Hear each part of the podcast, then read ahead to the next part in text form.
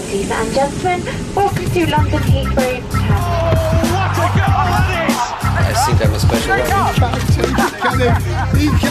Correspondentes Premier. That would be very nice.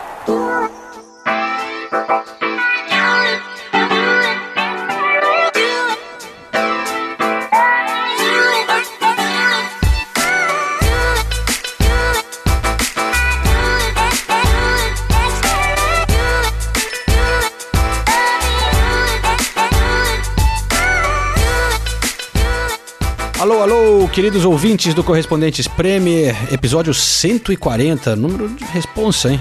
Eu tava olhando aqui no SoundCloud na hora que eu fui conferir qual o número desse episódio, também tá dizendo um milhão de, de plays no SoundCloud.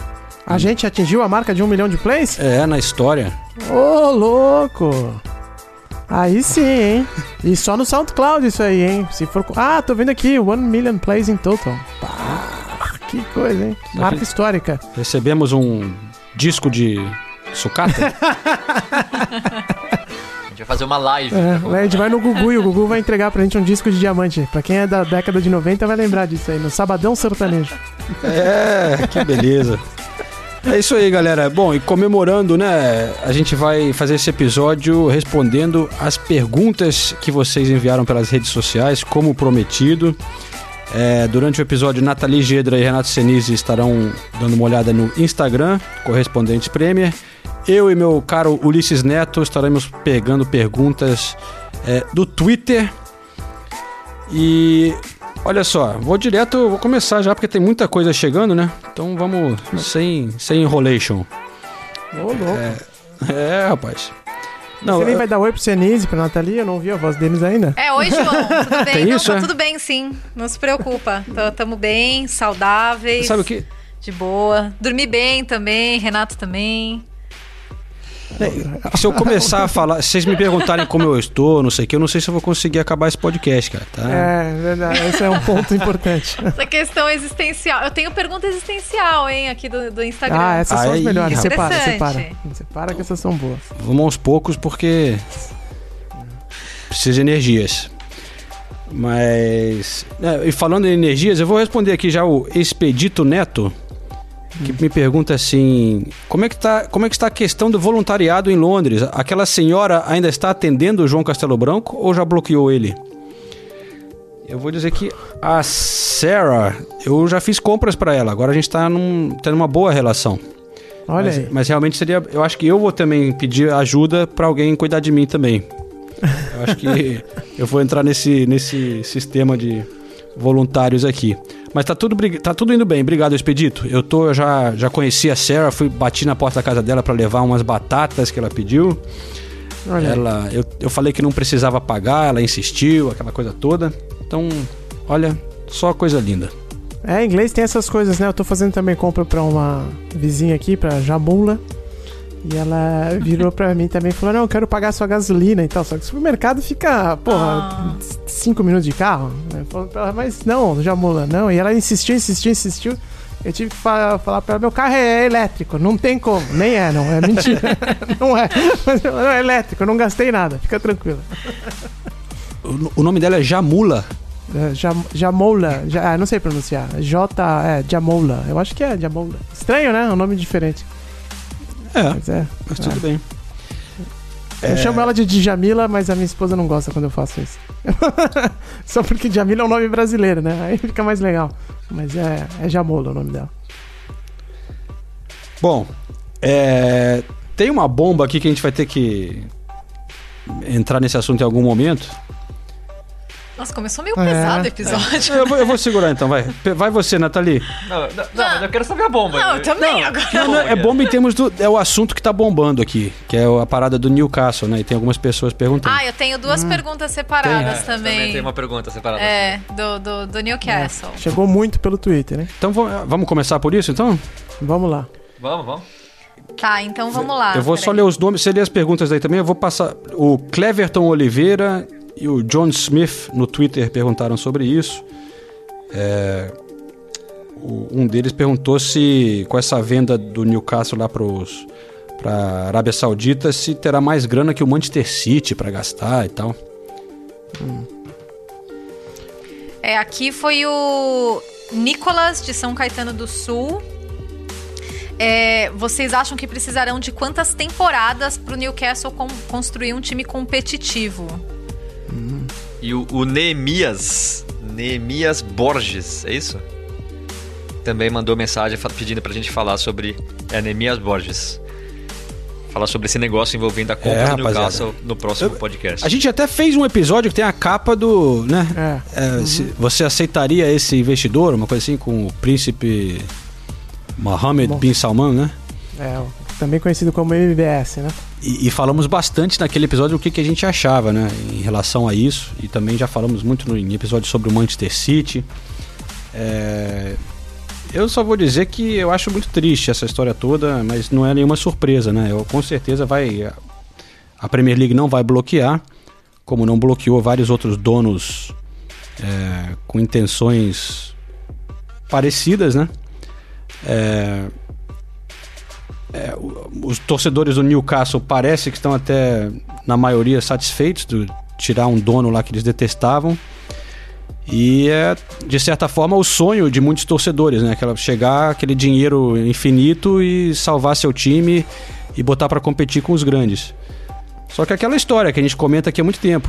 É um dinheiro da Arábia Saudita que vem com aquela intenção de ajudar a limpar um pouco a imagem do país, né? É, através de, desse tipo de investimento. E com certeza vão investir na região ali do, do clube, é, na cidade, para tentar conquistar a imprensa, torcedores e tal. É, eu acho que não vai ter como gastar em campo como o Manchester City por causa do Financial Fair Play, né? Mas com certeza vão investir muito no CT, no clube, na região e tal. Mas, cara, vocês podem falar um pouco também. É um, a Arábia Saudita realmente é. Eu acho que a gente, nosso papel como jornalista é dar uma. pelo menos iluminar os ouvintes ou criticar um pouco da onde esse dinheiro vem, né? É, eu acho que, é como o João falou, né? A gente já discutiu esse assunto aqui. Quem quiser ouvir, tá no episódio 128. Mas teve uma coluna divulgada no Telegraph, escrita pelo Luke Edwards. Eu não conhecia esse cara, mas é, eu, o que ele escreveu ali sobre a sensação, sobre o sentimento dos torcedores do Newcastle, eu concordo muito, que é tudo bem você ter. Você não tem como escolher um, um lado, né? Nesse momento, se você quem é torcedor do, do Newcastle, e no Brasil tem muito torcedor também, né? É, porque tem os dois lados, né? Tem o lado ruim e o lado positivo. O lado positivo é que realmente vai vir mais dinheiro, vai vir um investimento. E o lado ruim é o clube ser utilizado como peça de propaganda por um regime ditatorial, mas que no final das contas está tentando mudar a sua imagem ao redor do planeta, o que também é sempre algo positivo, né? Então tem os dois lados para serem avaliados aí. Eu acho que no final das contas as pessoas vão ficar com, com mixed feelings, né? Como eles dizem aqui no, no- na Inglaterra ou na língua inglesa. E a única diferença que eu acho que tem desse negócio com a do Manchester City, com a do Chelsea, o Chelsea talvez um pouco mais complicado de falar isso, mas sobretudo com o Manchester City, é que a torcida do Newcastle me parece mais é, fervorosa, né? Mais próxima do clube. Ele re- representa muito mais para a cidade, muito mais engajado, exato, né? É um clube que representa muito mais para a região dele do que o Manchester City representava para a área de Manchester, né? Até porque tem um rival de peso ali. Então, a vida dos investidores sauditas vai ser mais complicada, eu imagino. Se eles começarem a fazer graça ou não corresponderem às às expectativas da torcida, eles vão sofrer porque o Ashley também sofreu, né? Também foi muito criticado lá no, no, no Newcastle, embora fizesse o que desce na telha, né? Ele sempre foi muito cobrado também. Não ficou assim nadando de braçada, não. E acho que os sauditas, é, se estão achando que vão chegar e comprar todo mundo, não vai ser exatamente assim. E só para arrematar essa questão, para a gente ir para a próxima pergunta, falando um pouquinho do campo, né? É, 200 milhões de euros ele promete investir, né? Os novos donos prometem investir. E hoje saiu uma notícia na, na Sky Sports falando que o Steve Bruce vai ter tempo para se provar um treinador é, bom o suficiente para voltar a colocar o Newcastle em competições continentais. Mas já começam a falar de outros nomes: Rafa Benítez, é, Alegre e Pochettino. E começa a falar também na no possível interesse no Felipe Coutinho e tudo mais. Só, só para explicar Olha lá. rapidinho o negócio, A, a, a proposta, o, o acordo é, gira entre 300 e 310 milhões de libras. É, e aí a Premier League precisa aprovar, como o João falou, e, e esse prazo demora geralmente um mês. Só para a gente ter uma ideia, a Anistia Internacional já enviou um comunicado eh, se dizendo contra o negócio, falando que é dar força para pessoas, para um país que já demonstrou é, é, repetidamente não ter respeito nenhum aos direitos humanos. Então a Anistia Internacional se posicionou, mas mesmo assim ninguém acredita que a Premier League vai impedir o negócio. Como o Ulisses falou, é, um, é, um, é uma torcida muito engajada, é uma torcida que se identifica muito com o clube, com a cidade, mas ao mesmo tempo odeia o atual dono do clube, o Mike Ashley. Então tá saindo um cara que eles odeiam e que não, que não investe no clube por investidor árabe que eles não conhecem diretamente e que promete investir milhões e milhões no clube. Eu, se eu fosse torcedor do Newcastle, eu não ia gostar, eu ia ser contra esse negócio, mas a gente sabe como o mundo funciona. Pensando no campo, tem tudo para melhorar o Newcastle, porque realmente o Mike Ashley não investia e investia mal. E se chegar os árabes injetando milhões e milhões de libras, ainda mais nesse cenário que poucos times vão ter dinheiro e talvez o Newcastle vire o clube que tenha mais dinheiro para investir aqui na Inglaterra, então dentro de campo a esperança é grande dos torcedores. E é foda é. também, né? Porque é uma região também que sofre muito com falta de investimento e tal. E os caras já chegam promet... dizendo que vão investir na região, na cidade. É. é. Enfim. Então, aí você olha o seguinte: é, o Reino Unido, tá? Como que o Reino Unido vai barrar o investimento no, da Arábia Saudita no Newcastle, levando tudo em consideração que vocês falaram, dos rivais que já têm dinheiro exterior e tal, blá, blá. E aí, mas é só para colocar as coisas em perspectiva. O, a Arábia Saudita hoje é criticada pela a, a, a Anistia Internacional, que o João uh, citou, e que vocês citaram, desculpa. Uh, por, por vários motivos, mas veja que o Reino Unido também é criticado é, internamente e internacionalmente por vender bomba para a Arábia Saudita atacar no Iêmen. O Iêmen, a Arábia Saudita hoje é criticada muito pela postura dela também no Iêmen, que ela está destroçando o Iêmen. E as bombas que ela joga no Iêmen são fabricadas aqui no Reino Unido. Pra vocês terem uma ideia, eu até fiz questão de abrir aqui o dado. Em 2015, quando a confusão começou a pegar fogo lá mesmo, as vendas de bombas do Reino Unido saltaram de 9 milhões de libras para a Arábia Saudita para 1 bilhão de libras em 3 meses. Então você acha? Aí os caras vão falar: ah, não, no futebol não pode. Os caras estão vendendo bomba para a Arábia Saudita, não vão vender futebol. A Arábia Saudita que inclusive chegou a um cessar-fogo com o Iêmen justamente pro, pelo coronavírus, só que aí, no último mês de março cresceu o número de ataques da Arábia Saudita em relação ao Iêmen. Ou seja, eles não respeitaram nem o próprio cessar-fogo que eles chegaram em acordo com o Iêmen. É, como a gente sempre fala, tá tudo errado. Tem até uma pergunta do, do, aqui no Instagram de uma menina que eu vou procurar o nome dela, perguntando que, que lições que vocês tiraram dessa. Essa dessa... é a pergunta existencial. Ah, essa é a pergunta existencial. É. Ah, desculpa, então. Bom, eu, eu, eu, vou falar. Eu não vou falar a pergunta inteira, mas é, a gente sempre espera que o futebol melhore com, com isso tudo que está acontecendo, né? Melhore eticamente, melhore em, em, em termos de valores. É, eu acho que a compra do Newcastle pelos, pelo fundo árabe mostra que não vai melhorar muita coisa. Bom, então eu vou para a pergunta existencial, né? É, é, Clara Cruz, tá? Ela falou assim, ó, passar por essa pandemia, todas as restrições que ela tem nos imposto não está sendo fácil, mas acredito que podemos tirar algumas lições disso, principalmente acerca do nosso modo de ver e viver a vida na sociedade em geral. E vocês, o que acham que podem tirar como lição dessa experiência?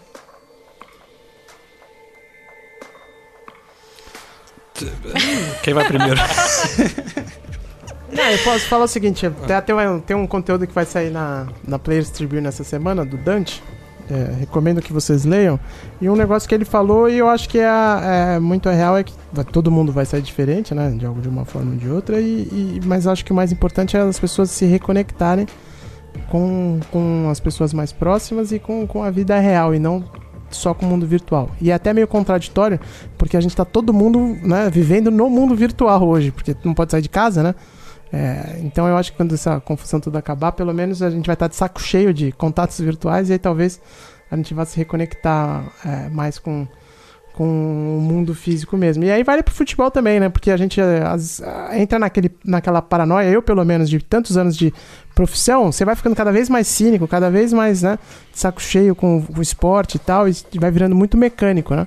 Então acho que também essa pausa vai estar tá me servindo para falar, caraca, eu gostava muito de futebol, né? Então vai ser tô seco para voltar e tal. Então acho que tem esses lados positivos. né? É, pe- pessoalmente, me fez é, olhar mais para os pequenos gestos do dia a dia que a gente pode fazer no- com pessoas do nosso entorno.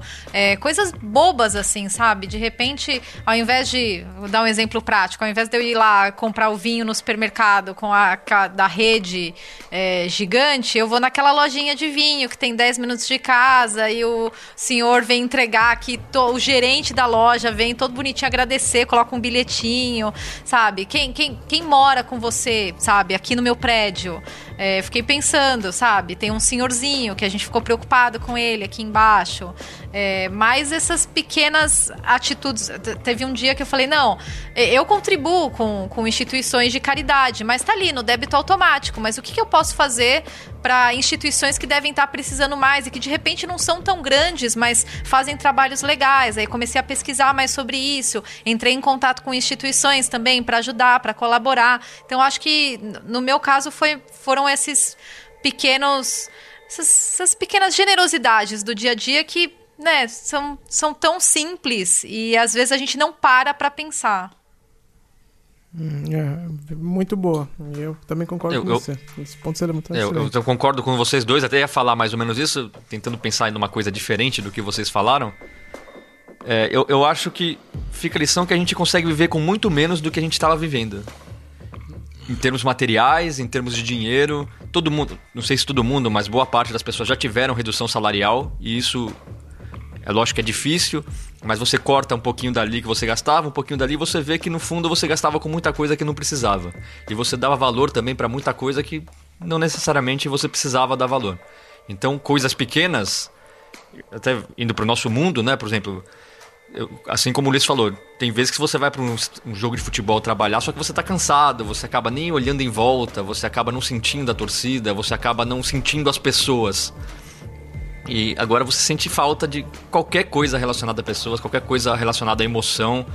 É, e assim como o Ulisses falou, e é, e é contraditório, porque a gente está vivendo num de- momento que a gente depende da tecnologia, um momento muito virtual, e quando a gente pensa até na sobrevivência das empresas, as empresas que investem em tecnologia, que tem esse lado de mais virtual é, são as que vão passar melhores por essa crise, justamente por causa disso. Só que até o Arteta deu uma entrevista sobre isso também, falando as pessoas têm que perceber que não adianta você ir para um jogo de futebol e ficar tirando foto. Isso você precisa sentir aquilo lá. Não, não faz sentido ter uma partida de futebol se as pessoas não sentem. Então eu, eu acho que essa que fica a lição. A gente precisa sentir as coisas menores, precisa largar um pouquinho essas besteira de, de redes sociais e tudo mais, viver mais e com as pessoas próximas e, e os momentos que a gente tem, que são sempre é, bons momentos, só que às vezes a gente deixa passar porque a gente se preocupa com coisas que não precisava se preocupar. É isso, cara. Eu acho que vocês falaram muito bem eh, coisas que eu tô sentindo também. É, né, dessa sensação de aproximar um pouco mais das, da comunidade onde você vive. É, você começar a perceber as pessoas que realmente importam para você e, e entrar em contato, né? Pessoas que às vezes você talvez não falasse há muito tempo e você começa a falar de novo. É, as coisas que realmente importam, né? Como o Senise falou, de, você vê que não precisa ter tanta coisa, fazer tanta coisa, ir para tantos lugares para ter felicidade. Tem, tem partes dessa vida assim que eu até gosto de ser mais uma vida mais simples, mais tranquila. É, eu gosto de não ter que fazer tanta coisa. O frustrante é não poder fazer certas coisas, né? É, mas eu acho que você é um tempo que muita gente, eu imagino, acaba tendo tempo de refletir um pouco, né, nas prioridades. E então vamos torcer para que todo mundo saia daqui com mais empatia, solidariedade e ajude a, a transformar. Espero que sim. Vou tentar ser otimista respondendo a pergunta. É. Que, que possa ser um, um mundo melhor. Agora, eu, eu queria emendar já uma pergunta, porque é em cima disso, e é levando isso para o futebol, na verdade. O Christian Guimarães é, manda abraços direto de Lisboa, aliás, é muito legal, né? A gente tem muita gente que, que tá em, no- em Portugal. É, pelo que vocês estão vivendo aí de perto, acreditam no pós-crise que a Premier League pode mudar a forma como vê seus fãs? Como, por exemplo, ingressos mais acessíveis ou outra coisa que aproxime o torcedor mais humilde? E tem outra pergunta também nesse sentido, que eu vou ler aqui, que é essa daqui. aqui. É... Eita, peraí. Aqui. Vocês acham que o futebol, de uma maneira geral, voltará a ser como antes? Transferências, relação clubes, torcedores, salário. Então, o impacto que isso pode ter no futebol inglês.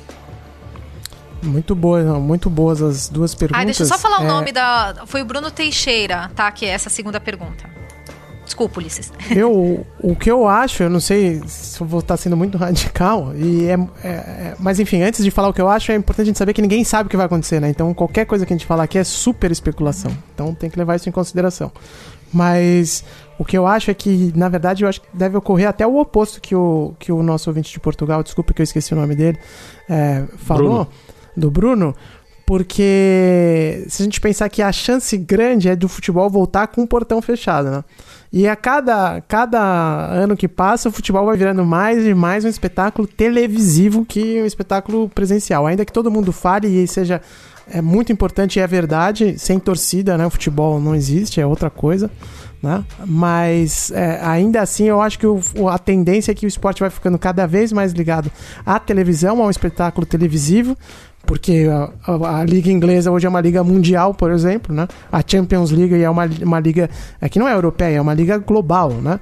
Então é, a televisão é um fator muito importante e é a televisão que também que sustenta boa parte da- do circo inteiro. Então eu acho que a tendência é, na verdade, se distanciar ainda mais, na minha opinião. Espero estar errado. Eu acho que também, na verdade, infelizmente, é, durante um longo período, né, será uma transição, né, até voltar a ter estádios com torcida, é, vai demorar. Então, eu acho que a preocupação da Premier League, dos clubes, né, estará com outras coisas, né, de como fazer funcionar essa nova realidade durante um tempo, né. É, mas em termos de, de como os clubes tratam as torcidas e tal, eu acho que já era uma preocupação aqui na Premier League crescendo, né, de, da- do, do clima nos estádios, né, o ambiente é, piorando, silêncio, que a gente sempre já falou muito aqui, e já havia um, um movimento de tentar estudar isso e, e crescendo aquele movimento de poder ter uma área para o torcedor ficar em pé é, em uma arquibancada. Isso é uma tendência que eu acho que nos próximos anos a gente vai ver os novos estádios já sendo construídos com aquelas áreas prontas, né? Tipo o estilo da Alemanha, é, que as cadeiras levantam. É, já tinha um subsídio aqui é, para os torcedores que viajam, que sempre são os que fazem mais barulho, né? Um- um- os clubes votaram junto com a Premier League de ter um limite para o preço de ingresso do cara que viaja. É, então acho que já era uma preocupação, ma- mas eu não, eu não, eu não, eu sou um pouco pessimista em relação a isso. Os clubes vão estar com situação financeira complicada, vão estar com várias preocupações. Eu não vejo como uma coisa imediata que será a, a principal preocupação é, essa relação com o torcedor, na verdade, é minha opinião. Eu, eu acho que no primeiro momento, assim que puder ter partida com portões abertos, a tendência é que tenha mais torcedores locais, porque no primeiro momento a tendência é que as pessoas viajem menos no mundo. Vai ser mais difícil para os. A gente tinha, tinha sempre no- nos jogos muitos torcedores do Japão, da China, do- dos países orientais, sempre todos os jogos, É todas as equipes, muito, mu- muitos deles.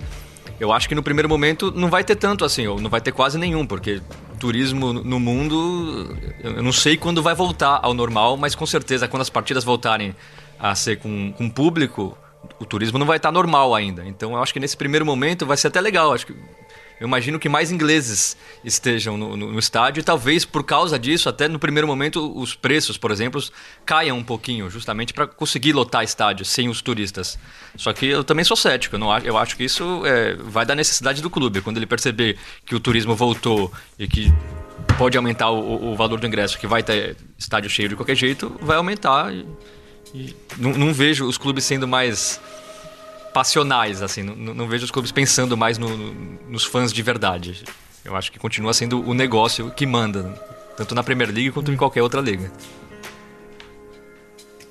Boa. Legal, boa vamos para uma pergunta subjetiva aqui agora não? Vai lá, Ulisson. Então vamos lá. Chegou uma pergunta aqui pelo, pelo Twitter que fala o seguinte, agora eu perdi, tá vendo? Só porque eu tinha me empolgado com a pergunta dela. Chegou um monte de pergunta aqui, agora perdi. Ah, que Enquanto você procura aí, eu vou fazer uma uma, então, rápida, João. uma rápida que eu vi aqui do Vai. Sidney é, MDS, não, MDSC, é, para Nathalie e o Renato Senise, perguntando qual foi o primeiro jogo que vocês assistiram juntos como casal. Ah, Vocês na lembram? vida? Aqui na Inglaterra? Putz, na vida eu não lembro. Eu acho que Não, Acho tem que que ser na vida. vida, Tem que ser na aquele vida. Palmeiras lá, aquele jogo do Palmeiras que o Senise te levou. Não, não. Na vida. eu a... não sei, não faço a menor Nossa, ideia. eu não faço a menor Eu sei, ideia. eu sei qual foi na Inglaterra. É, na na Inglaterra, Inglaterra- foi Arsenal e Stoke City. E o João tava junto. E o João tava junto. Vitória do Arsenal Que romântico. 2x1. que a gente levou marmita sem saber que os clubes davam comida para os jornalistas. A gente levou marmita. Do- Boa. dois, dois lanchinhos de patê de atum. Ah, Então, esse foi, o esse foi o primeiro na Premier League. Na Champions League eu também lembro, até a gente, a gente falou sobre Ah, é isso. verdade. Foi Celtic e Paris Saint-Germain na Escócia. 5 ou 6 a 0 5 a 0 pro Paris Saint-Germain. Agora, no Brasil, eu sinceramente não faço a menor ideia. Qual, qual- Mas eles não sabem porque vocês foram em muitos ou porque já faz muito tempo? Porque faz muito Porque tempo. faz muito a tempo. gente não foi tanto. É, a gente não foi tantas vezes a jogos de futebol, porque a gente trabalhava como um, um jornalismo, então É. a Nathalie trabalhava em um jogo, eu tava de plantão em outro, e aí os jogos que eu ia como torcedor, a Nathalie não ia, os jogos que ela ia como torcedora, eu não ia, então... É, e se, se teve uma coisa que mudou também pra mim, é que no Brasil, quando eu tava de folga, eu não via futebol. Aqui eu sempre vejo, na minha folga eu continuo vendo futebol e muito. Mas no Brasil eu meio que. Eu folgava bem menos também, meus horários eram. Minha escala era mais, mais puxada, assim, de ter menos folgas de fim de semana. Não, eu tinha mais folgas, na verdade, de fim de semana, mas eu folgava menos dias, era isso. E, e daí isso meio que ficava. Ah, mas eu gostei da, da- da- do, do gancho do João, e daí vou, vou numa pergunta dessa também, do é, Wilson de São Miguel Paulista. Minha pergunta é: Ah, São Miguel, eu tenho família em São Miguel. Um beijo pra São Miguel. É, se vocês pudessem voltar no passado para um momento em que vocês cobriram no futebol uma partida, uma matéria, uma entrevista que foi inesquecível pra fazer novamente, que dia e momento seria esse? Caramba, hein, velho? É difícil essa, né? Eu fiz a pergunta, eu não vi a resposta, na verdade, mas eu achei legal. E- Eu acho que eu. Voltar no passado, pro momento... Eu voltaria é uma pra. cobertura inesquecível, um jogo, uma entrevista. Eu Ah, voltaria vale pra. cobertura também? Pra Istambul 2005, aquele Liverpool e Milan. Cobertura que eu fiz com o André Plihal. É, Inesquecível pela cidade, né? Istambul, a torcida do Liverpool, o jogo histórico, é, né? a virada histórica. Foi uma experiência muito legal e faz muito tempo, então dá saudade. Eu sei qual que eu voltaria. Eu voltaria para o meu primeiro jogo fora do país, que foi um jogo de Libertadores, São Paulo Independiente de Medellín, lá em Medellín, na Colômbia. E foi a primeira vez que eu saí do país. Eu nunca tinha saído do Brasil. A primeira vez foi a trabalho. Eu tirei meu passaporte para esse jogo.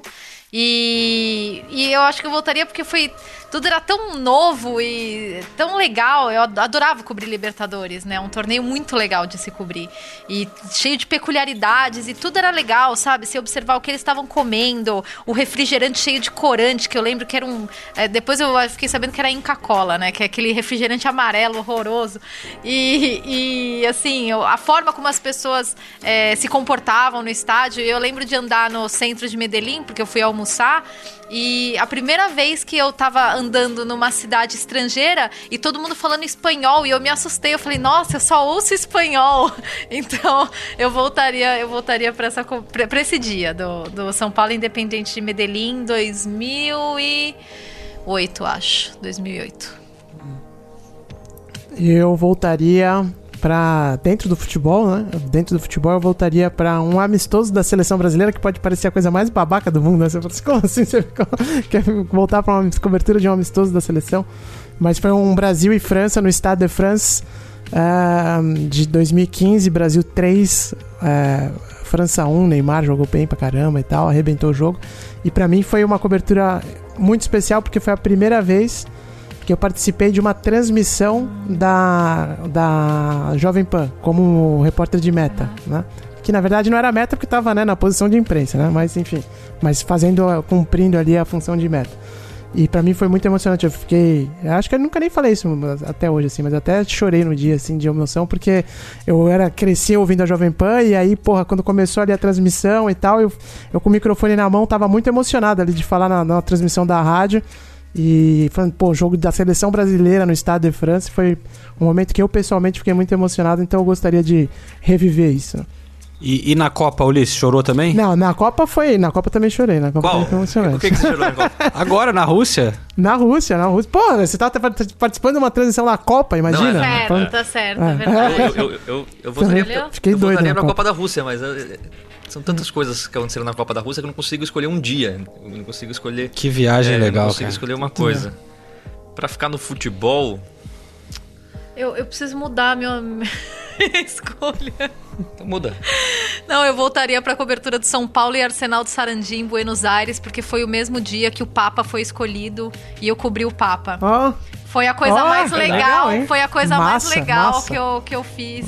Chegar naquela, lá- naquela praça em frente à Catedral de Buenos Aires e todo mundo cantando com bandeira. Parecia um jogo de futebol e bandeira do Vaticano e bandeira da Argentina. E foi uma loucura, porque caiu no meu colo e deu tudo certo. Sabe aquele dia que Deus olha pra você e fala: Ó, vai dar tudo certo. O VT ficou redondo. Fizemos vivo no Jornal da Band.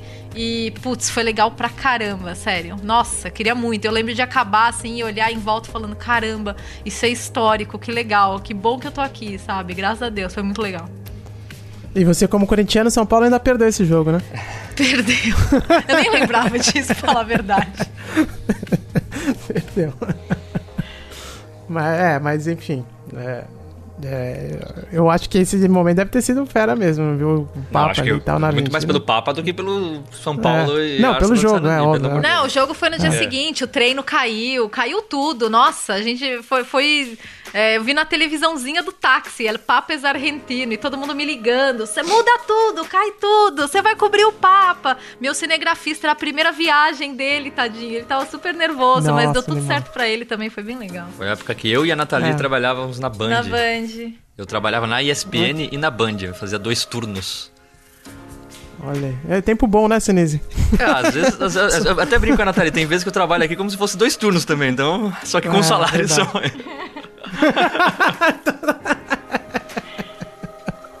Deixa pra lá essa daí.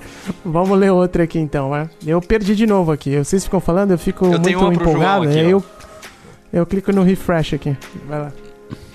Leia pro João. João, qual foi o melhor e o pior jogador que você viu atuando pelo Arsenal? é, é pergunta do JP Bad. Eu não sei o que quer dizer. JP Bad. Cara, já teve muito dos dois, né? É, melhor, eu acho que eu tenho que ficar. Ah, eu vou ter que dizer três, vai. É Henri, Bergkamp e Vieira. Saudades. Vale um só. Ele não pediu os três É, melhores. Ele não pediu pediu top um 3, melhor. ele pediu um. É.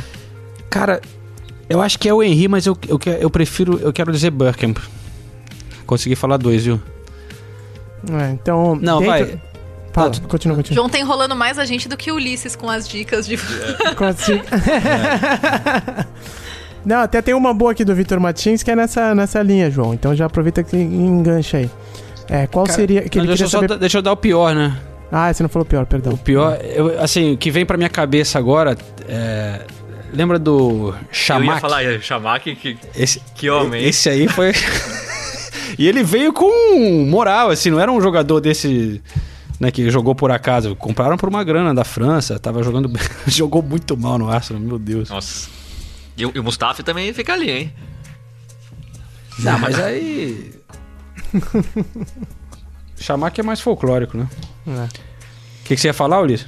Não, tenho uma outra aqui pra você na, na linha do Arsenal aí que é boa também. Que ele, quem mandou foi o Vitor Martins. Ele queria saber qual que é a lembrança que você tem mais importante aí, qual a sua, e a opinião também do time do Arsenal que ganhou o double de 97 98.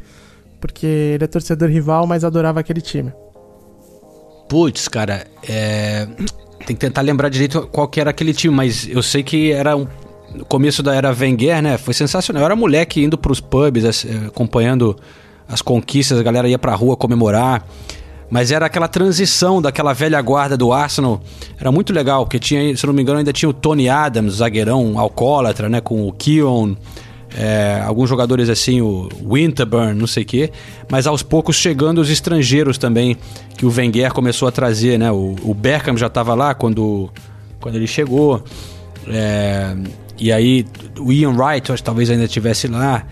E aí começaram a chegar alguns estrangeiros, não sei se já tá o Ovamar, não, vou ter que dar uma olhada aqui, mas era, era muito legal, que ele tinha essa combinação do, do da defesa muito forte, que era a tradição do Arsenal, né? Mantendo esses caras das antigas, como Tony Adams, uma lenda do clube, mas introduzindo essa galera bem habilidosa e talentosa, que foi uma coisa, era diferente. Na Premier League não tinham tantos estrangeiros assim.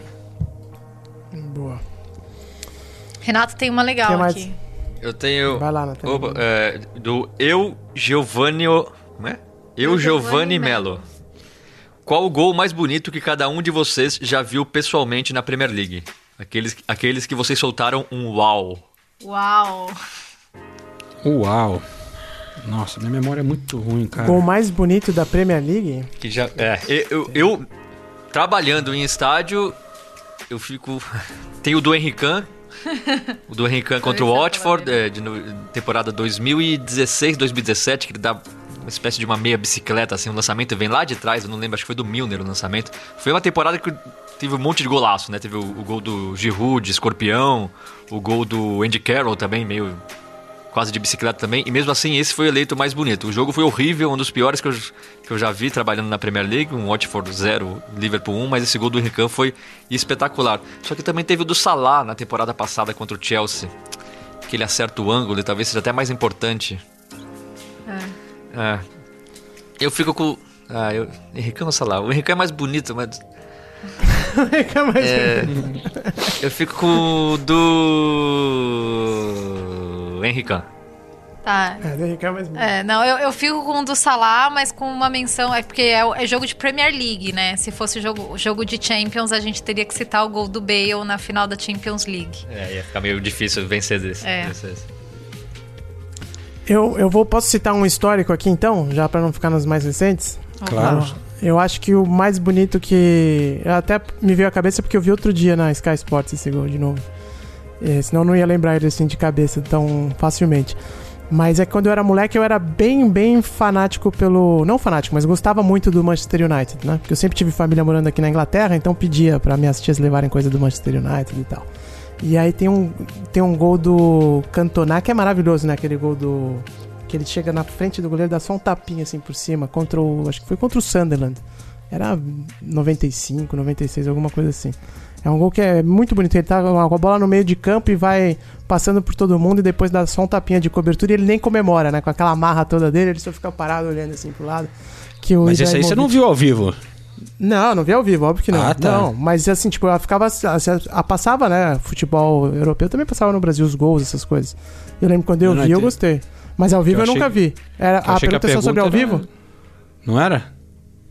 Mas enfim. A pergunta era só sobre ao vivo? Desculpa, eu pensei que fosse o gol mais bonito da Premier League, assim que lembrasse. Ao vivo, eu- ao vivo eu não me, nem saberia dizer assim. Mas tô falando de um histórico, É. por isso que eu gostei desse. Esse eu não vi, eu vi em casa, eu morava no Brasil ainda. Também a minha memória é muito ruim, cara, mas é- eu lembro, eu tenho uma- um, um flashback assim que muito antigo de como o- o Senise deu uau de um gol que eu vi do Paul Scholes, cara. Mas eu não sei se foi Champions League, se foi Premier League, nem lembro do gol direito na verdade, mas é só eu só lembro de olhar aquilo ali e falar, caraca, mano, que golaço, o que que esse cara fez, né? O Scholes, ele chutava muito bem, né? Ele ele era impressionante. Então, fica aí a minha menção. Aliás, Paulo Roberto Rodrigues pergunta: vocês ficariam com United tricampeão, Arsenal invencível, City 17 18, Liverpool desta temporada ou Chelsea de Mourinho? Ah, pra mim é covardia, né? Ah, pra Arsenal sempre. Eu, eu vou no United tricampeão, hein?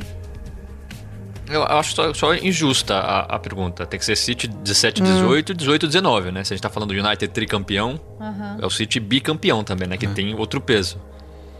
Eu- eu- eu- a gente sempre tem que responder essa pergunta. Pra mim, o time mais legal era o Arsenal invencível.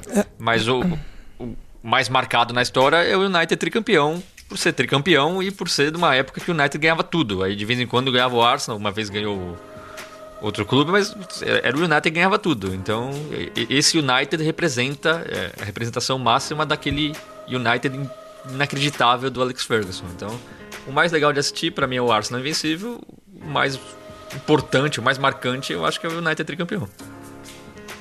Eu fecho com o Senise também, a minha resposta é exatamente a mesma. Pô, gostei, hein? Gostei.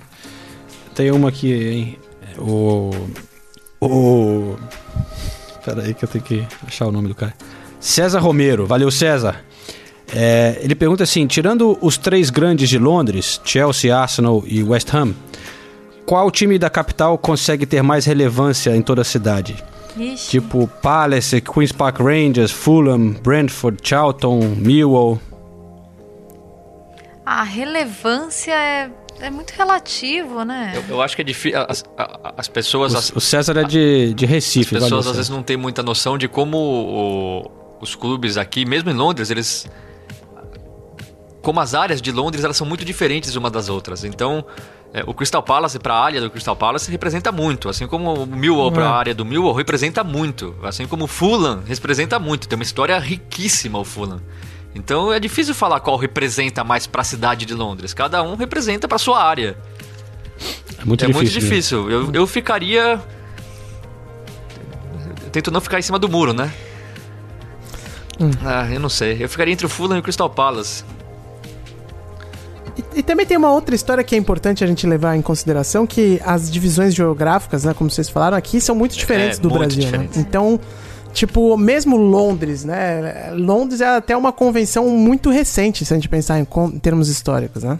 Então, é, se você pegar, assim, por exemplo, é, um bairro onde eu moro aqui, East Finchley, até poucas, poucos anos atrás nem era Londres, né? Depois que criou o conceito de Greater London, né? E tudo mais, né? De Grande Londres ainda e vai lá.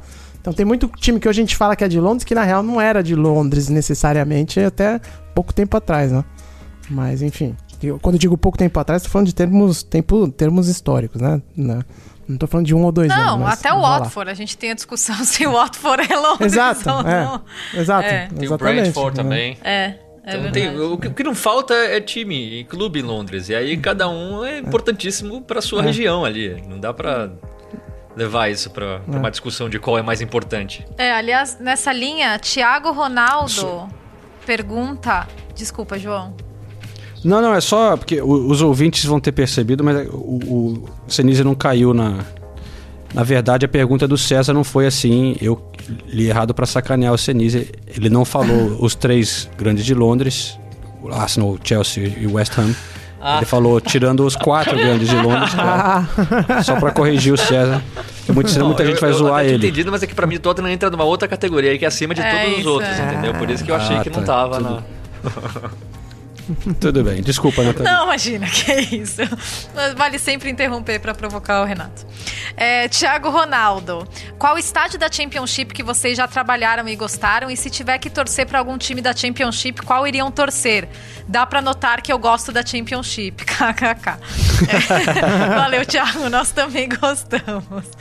Ah, eu.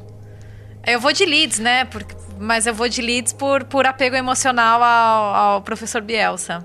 Ah, e porque eu, eu, eu fui trabalhar lá em Ellen Road é, uma vez e foi, foi bem legal. Eu gostei bastante. É, a cidade é, é, é muito apegado ao clube, né? A relação da cidade com o clube é legal. O entorno é bem antigo, com né, as barraquinhas, é, é meio. Não tem aquela coisa de estádio grande, de ter um entorno muito amplo. Tem uma praça na frente com uma estátua, mas em volta é uma rua mais ou menos estreita também. E até o entorno do, do clube, a parte social, assim. É, eu achei, achei muito legal. E eu sou fã do Bielsa, tô torcendo pro Leeds subir. Pro, pro Leeds ser campeão. Olha, vai, vai de fases também da vida e tudo mais, né? Eu, na atual fase, eu tava torcendo muito pro Brentford. Porque é a última temporada do, do Griffin Park, que é um estádio com mais de 100 anos de história. É o único estádio da Inglaterra que tem um pub em cada esquina. E é um clube que não disputa a, a- a primeira divisão desde 46, 47, se eu não me engano. Então eles estavam vendo o, o conto de fadas que a gente fala do Leicester, o Brentford tava virando. tava vivendo uma temporada parecida. Porque, de novo, era a última temporada do novo estádio, o estádio novo já tá pronto. Então eles estariam se despedindo, se classificando, é, subindo para a primeira divisão depois de 70 anos. Então a história é muito legal e o, e- e- e o clube só tá tão bem quanto tá hoje porque é um presidente, o dono do clube que comprou faz uns 10 anos, eu não lembro exatamente o ano, que é fã do clube, é torcedor do clube, então ele passou a gerir o clube da maneira que precisa ser gerida, até com o esquema Moneyball ali, de contratar jogadores através de análise de dados e tudo mais. Então eu tava torcendo pro Brentford subir nessa, nessa, nessa temporada. Agora a gente não sabe o que vai acontecer. O Brentford tava em quinto quando a Championship foi interrompida, ou seja, tava se classificando pros playoffs. E a gente tem uma coleção de plaquinhas Eu ia aqui. falar isso. A, a torcida dele era tão grande pro Brentford que a gente tem a coleção de plaquinhas e ele elegeu a plaquinha do Brentford como a mais bonita. Não é a mais bonita, entendeu? Mas é que o apego emocional foi tão grande nessa ida ao Brentford que o coração dele foi tomado por essa plaquinha do Brentford. E o, o Brentford era pra mudar, como o Senise disse, né? O estádio novo tá praticamente pronto, mas o coronavírus atrapalhou até isso É, também do é Brentford, né? verdade. Que era pra ir em julho e agora já dizem que não, não sabem mais quando vão mudar, porque eu, eu acho que as últimas obras ali acabaram atrasando e o clube já tinha até vendido é, é, os season tickets, né, pro estádio novo. Acho que não tudo, né, mas já tinha vendido bastante. E agora, por causa dessa confusão toda, eles não sabem o que, que vai acontecer com o Community Stadium, né, que é o Se estádio a novo. temporada voltar, faz até sentido, né? Acaba a temporada no estádio antigo e aí na outra, na outra temporada vai pro estádio novo, novo, então até que faria algum sentido também. eh, Essa atraso na obra não atrapalharia muito, mas vamos ver como é que vai, como é que vai ser. né? Eu não passei lá ainda, mas parece que é novo, né? Que é novo não, que é do lado, do lado, né? Que é bem é, pertinho. é, né? um quilômetro de distância, menos de um quilômetro, dá 900 metros, se eu não me engano. Massa. Mas muito legal que o nosso ouvinte curte a Championship. Acho que a gente sempre tem, ou gostaria de dar mais atenção né, para a Championship, que realmente merece né, tantos times legais, lugares legais. Só que a gente acaba ficando sem tempo de acompanhar tão intensamente a Premier League e também a, a Championship, né? Mas, cara, são. A gente falou os estádios aí. nem- Quantas vezes a gente já falou sobre o estádio do Fulham, né? Que sendo mais legal, pô, a gente, né? É, tem times como o Nottingham Forest, que um dos mais históricos né, do, do- futebol do mundo, né? Derby County. Aí também. tem. É. O próprio pô, West Brom, que é o segundo colocado, o estádio do West Brom é muito Uma legal. gracinha. É muito legal, muito bonito. Vários deles, né? Tem um. Pô, tem o Millwall, que é um lugar muito louco de ir também. Tem. Pô, Sheffield Wednesday é o Hillsborough, né? Sim. É, pô, então realmente é, tem muito lugar legal, muita história, muito time é, bom de conhecer, bons times de acompanhar, uma- é um baita campeonato. Boa. Fazer uma pergunta aqui então agora também mais genérica, mais interessante. Qual jogador vocês gostariam de ver atuando na Premier League? Eu gostaria muito de ver o Neymar jogando na Premier League. É o comentário do João Frango, que está em casa. E o arroba dele é muito bom. Why credo why. Muito bom. a pergunta aí do, do João Frango, imagino que seja pseudônimo, né? Mas enfim. Qual o jogador que não está na Inglaterra que vocês gostariam de ver na Inglaterra? Realmente o Neymar é, é verdade, né? Mas, pô, sabe, um Messi, né? Como é que ele. Não, vamos estabelecer é que, que é? Messi e Cristiano Ronaldo não vale? Meu, Cristiano porque já jogou, mas o- É. hoje, né? Eu ia falar que o Me- sabe que o Neymar eu não gostaria que viesse pra Inglaterra, honestamente falando. Eu acho que pro futebol, ele ia, meu, a imprensa ia encher o saco dele pra cacete. Ele ia se deslumbrar mais ainda. Ia ser uma tortura o Neymar aqui, cara. Pra E gente o também, né? futebol dele acho que pra gente também, o, o futebol dele acho que não casa com a Premier League.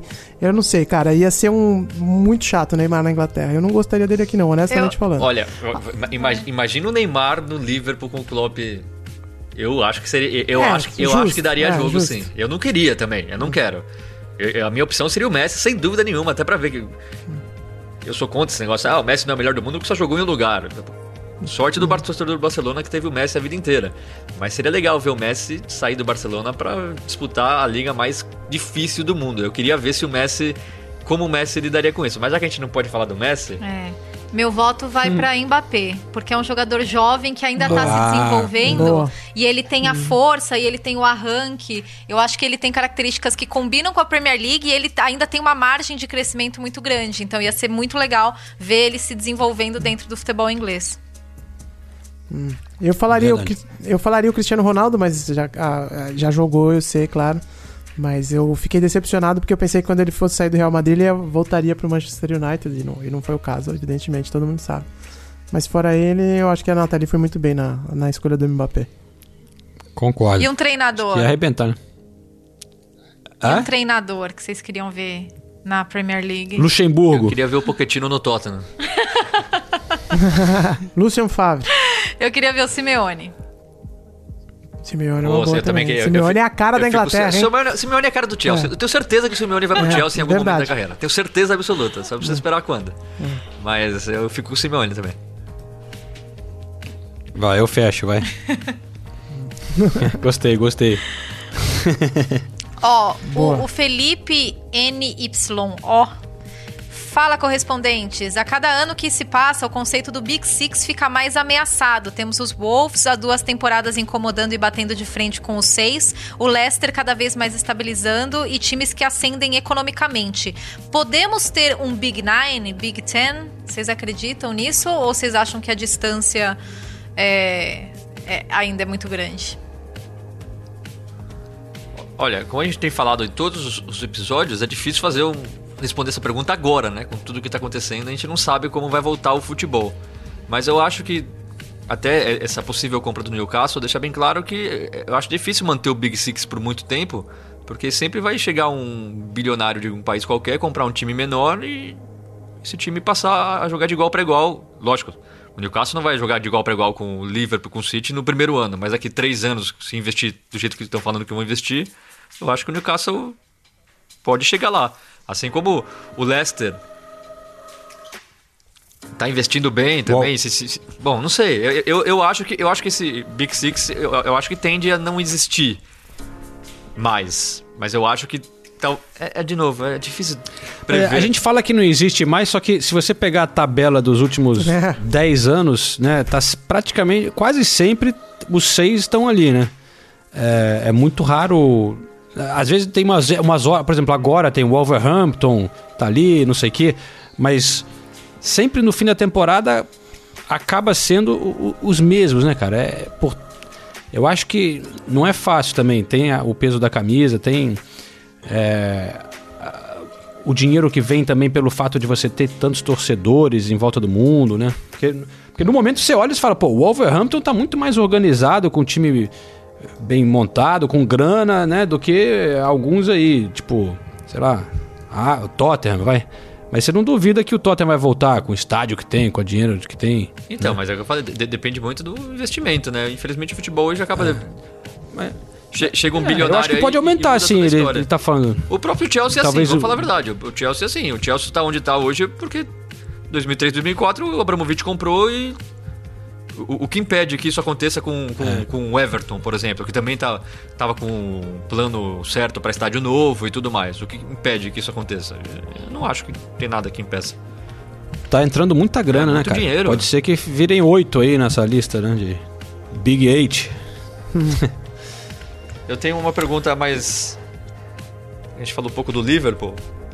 O Davi Caleb pergunta: quem é maior, Steven Gerrard ou Sir Kenny Douglas para o Liverpool e para os torcedores? Eu achei legal essa pergunta porque Nossa.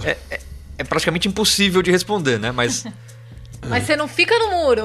não, é porque eu acho que é, eu acho que é legal porque o Kenny Douglas por, por ser por ele ser mais velho, né? Mais, Mais antigo. antigo. às vezes as pessoas não têm noção do- da importância que ele teve pro Liverpool. Tanto é que ele tem a recentemente inaugurada a stand, ou arquibancada com o nome dele, Sir Kenny Douglas, no Anfield. Mas o Kenny Douglas ele foi seis vezes campeão inglês como jogador. Ele foi três vezes campeão como técnico, sendo que ele foi técnico e jogador ao mesmo tempo. E nessa, nessa temporada ele foi campeão. E além disso, ele era o técnico do Liverpool quando teve o, o- o desastre de Hillsborough. E ele foi uma peça importantíssima. Ele foi a diversos funerais, ele ajudou diversas famílias. E depois ele ajudou em pesquisas também. Enfim, ele, ele representa demais pro clube. Ah, Então você já respondeu. Então, é, eu, eu- eu respondo. Eu, eu fico com o muito apesar dele não ser nascido no clube como já. Então, é, eu queria falar aqui, por exemplo, o- às vezes as pessoas só, só, só medem por, por- pelos torneios conquistados e tudo mais. O Kenny Douglas, como eu falei, tem são três é, Champions League, na época não era Champions League como jogador, mas são três campeonatos europeus também. Mas não é por causa disso só que eu acho ele maior que o Gerrard. É por causa de toda essa relação com o desastre de Hillsborough, com, com tudo que ele representa para a comunidade. Isso acaba batendo um pouco com o Steve Gerrard, que nasceu né, no, no, na cidade e passou a vida inteira no clube, mas eu acho que o Kenny Douglas, para a história do, do, Liverpool, eu acho que ele foi mais importante que o Gerrard. Não estou desvalorizando o Gerrard, que tem a sua importância também, mas eu acho que o Kenny Douglas foi mais importante para o clube em si do que o Gerrard. Eu fico com o relator, é, exatamente. Completa. Pessoal, Bom, acho que a gente já está com quase uma hora aqui de programa. Quase uma hora. Alguma Antes... última pergunta que vocês precisam fazer? Tem uma aqui que eu queria, que eu acho que é legal, que vale a pena fazer. Porque é uma mensagem, é uma mensagem antes de ser uma pergunta muito interessante. E foi enviada pelo Eduardo Luque no Twitter. Ele colocou a bio que ele tem aqui é de médico intensivista, mestre em políticas públicas de saúde, torcedor do Liverpool e do Vasco da Gama. Não acredito em médicos que não leem Machado de Assis. Só pela bio dele, já queria sentar com ele para tomar uma breja. e antes de ler a pergunta, Imagino que a vida do Eduardo esteja de, de cabeça para baixo, né, sendo médico intensivista é, no combate, na linha de frente do combate ao coronavírus. Então já vai de antemão o nosso muito obrigado por tudo que ele está fazendo aí, porque a gente sabe que a vida dos médicos, sobretudo aqueles que trabalham em UTI agora, né, de todos, né, médicos, enfermeiros, enfermeiras, né, todo mundo que está dentro de um hospital agora está tá literalmente dando a alma para fazer com que essa pandemia seja controlada de alguma forma. Então já fico obrigado. E aí a pergunta do Eduardo, a mensagem dele foi a seguinte: Oi, pessoal, tudo bem? No último podcast eu vi que vocês é, vão fazer uma rodada de perguntas. O que me chama mais atenção é a amizade que permeia toda a conversa de vocês. E esse é um ingrediente que não se pode medir, mas que vejo como essencial no programa. E um alento. Num mundo onde tudo se quer medir, em minha rotina diária, o podcast do Correspondente tornou-se muito importante ao trazer as notícias do futebol inglês, especialmente agora em tempos de pandemia. E para além das informações, é muito bom perceber a humanidade capilarizada no conteúdo. A Nathalie com seus pedidos de paçoca sua visão organizada e competente, o Senise com sua lógica sensível, o Ulisses com sua visão alegre e engajada e o João com sua liderança equilibrada formam um conteúdo muito especial. Então, sem mais delongas, envio um abraço a todos, a minha gratidão e minha pergunta: como vocês se conheceram? Contem um pouco sobre como se deu o início desta amizade vida longa ao correspondente Espremo. Ah, que fofinho! Quando você vier para Londres, avisa nós que a gente vai tomar uma cerveja, tá? Eles, no caso, Obrigado, né? eu vou tomar um vinho. Como é o nome dele mesmo? Eduardo. Eduardo, eu queria mandar um grande abraço e como o Luiz, o Luiz falou, imagino que sua vida deve estar sendo bem corrida nesses tempos e obrigado pela mensagem e obrigado por ser um médico intensivista nesse momento e, e ajudar tanto e em nome da sociedade brasileira, eu até te peço desculpa por tudo que está acontecendo, tá bom? É, também. E nem precisa trazer paçoca, tá? Pode vir só pra breja. Não, eu e... lembro do dia. Fala aí, João, fala aí, fala aí. Não, não, é só agradecer você por ter lido e, e, dizer que, eu não sei se o Eduardo viu, mas eu coloquei no nosso Twitter essa, essa, esse recado dele. Eu, eu botei ali agradecendo o comentário e o, o thread dele ali dizendo que foram observações muito sensíveis, né? E ficamos é, contexto. E eu ia esquecer de responder ele, se, mas ainda bem que temos alguém organizado aqui, Ulisses Neto. Muito obrigado. Não, eu ia dizer o seguinte, que eu lembro o dia que eu conheci o João, lembro o dia que eu conheci a Natalia, só não lembro o dia que eu conheci o Senise. Isso é uma sacanagem. Mas eu lembro o dia que eu conheci o João, eu tinha acabado de mudar pra Inglaterra, tava há pouco tempo aqui, e teve um evento, o João não vai lembrar, acho que o João não vai lembrar com certeza. Mas teve um evento que era um, um evento de 500 dias para a Olimpíada de Londres, em 2012, então veja como faz tempo. Foi um evento na Trafalgar Square. Eu tava lá fazendo uma reportagem pro Terra, um dos primeiros freelancers que eu tava fazendo na Inglaterra. Aí vi um sujeito sentado na escada ali e tal, com o microfone da ESPN, eu fui puxar o assunto e era o João Castelo Branco. Então foi a primeira vez que eu, que eu vi o João na minha vida pessoalmente, né? E a gente trocou uma ideia ali rapidamente, que tá todo mundo trabalhando. Mas foi o dia que eu conheci o João. E aí, no, no, nosso meio, todo, a gente já falou várias vezes aqui no programa, né? Todos os jornalistas em Londres brasileiros são bem próximos e a gente tem relação com, com todos. E aí a amizade foi, foi sendo construída. A Nathalie já contei aqui também. Eu lembro quando eu conheci a Nathalie foi num amistoso da seleção do Irã contra alguém que eu não me lembro quem lá na, no, no, CT do Corinthians, no, do CT Joaquim Grava, na véspera da Copa do Mundo de 2014. É verdade, eu lembro desse dia. Nossa, que legal. É. Pô, faz tempo, hein? Caramba. O Ulisses tá, tá voando na memória. É, eu, eu, eu, eu também não lembro quando eu conheci o Ulisses. Foi.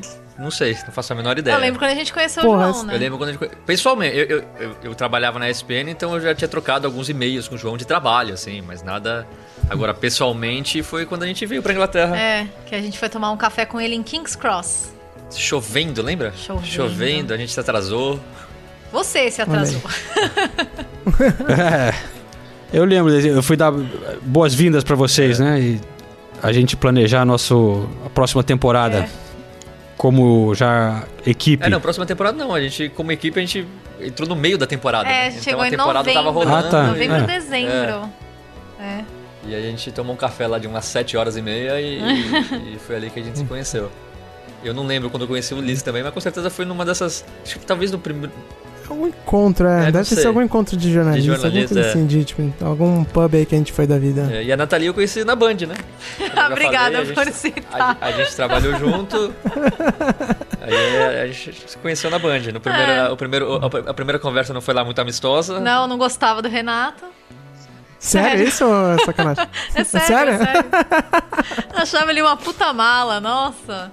Fiquei, Pô, não. Eu já ia dizer aqui. Conheci ele num dia que ele Não. tava meio de mau humor, chegou, chegou cansado, meio desorganizado ali, jogaram um monte de coisa pra ele fazer. Aí eu fui lá, mó na gentileza, não, então, você é o Renato Senise? Ah, eu sou a Nathalie, eu sou nova aqui na Band, queria saber se você podia ler meu texto. Ele, eu tô com sua matéria? Aí ele só deu as costas, foi falar com o chefe. Aí, aí ele foi lá. Caraca. ele- Aí depois passa de volta, nem olha pra minha cara. Aí chega o chefe. Então, vai ser outro editor com a sua matéria. Eu falei, nossa, que puta mala que é esse tal desse Renato Senise. Pô, Teve que correr atrás depois, eu, então. eu acho que ele exagera um pouco, eu não, eu não lembro, eu não lembro disso, eu não lembro disso, mas como eu disse, era uma situação diferente, eu trabalhava em dois lugares e na Band, na época, eu posso falar porque mudou toda a chefia da Band, então, mas na época, vira e mexe aparecia lá uma repórter qualquer que não conseguia nem escrever e isso aconteceu umas três, quatro vezes. Aí eu olhava o texto e falava, mas não é possível, mas não é, não, mas não é possível. Então, com o passar do tempo, você vai perdendo a paciência com isso. E aí ficava lá dois meses e ia embora. Ninguém entendia o que, da onde saiu e pra onde foi, assim, sabe? E, e aí nesse dia, segundo a Nathalie, eu, eu agi dessa maneira, não lembro, mas com o tempo as coisas foram melhorando. Que beleza, hein? Pô, é, Eu não lembrava dessa Ulisses no Trafalgar Square, não, mas eu- a primeira memória que eu tenho do, de, de encontrar você é. Mas faz sentido, porque você falou antes da Olimpíada, né? Eu lembro de um evento grande no Chelsea, então. Que eles mudaram, botaram uma- um toldo enorme no CT pra atender a imprensa. Então, imagino que talvez tenha sido antes da final da Champions. É, né, Eu acho que foi antes da final da. Da Champions, não? Acho que era de Europa League, talvez, não? Será? Porque te- foi pra final em Champions foi 2012, não foi? Que, que o Chelsea ah, foi. foi, dois- É, é verdade. Europa League Foi. é bem mais recente, né? foi pra Munique, né? É. Ah, não, foi isso aí mesmo. Foi porque o Terra também tinha direito de transmissão. Eu acho que eu também tava fazendo pro Terra. Você tá, eu vi, aí tinha um cara lá com um tripézinho assim, fininho, fazendo com, repo- reportagem tipo eu, né, sozinho. Você falei, o que, que esse cara tá Que fazendo esse aí? doido aí? Esse cara, mano, sai pra lá, pô. É, o Terra transmitia também, você lembra? Teve uma época que o Terra transmitia também. E, é, eu fazia essas coisas pro Terra. É isso aí. Era num toldão, é verdade. Agora eu lembrei, veio. os jogadores. Teve uma zona mista nesse todo, né? E É. Os jogadores vinham e tal, é verdade. Tinha um, to, um todo pra coletiva lá fora e um todo É. pra, pra zona mista. O Pra negócio zona foi mista. É. em Cobham. Lá, em- lá em Cobham mesmo. é. Ah, Time pequeno, né? Sei, pou- pouca estrutura e tal. É.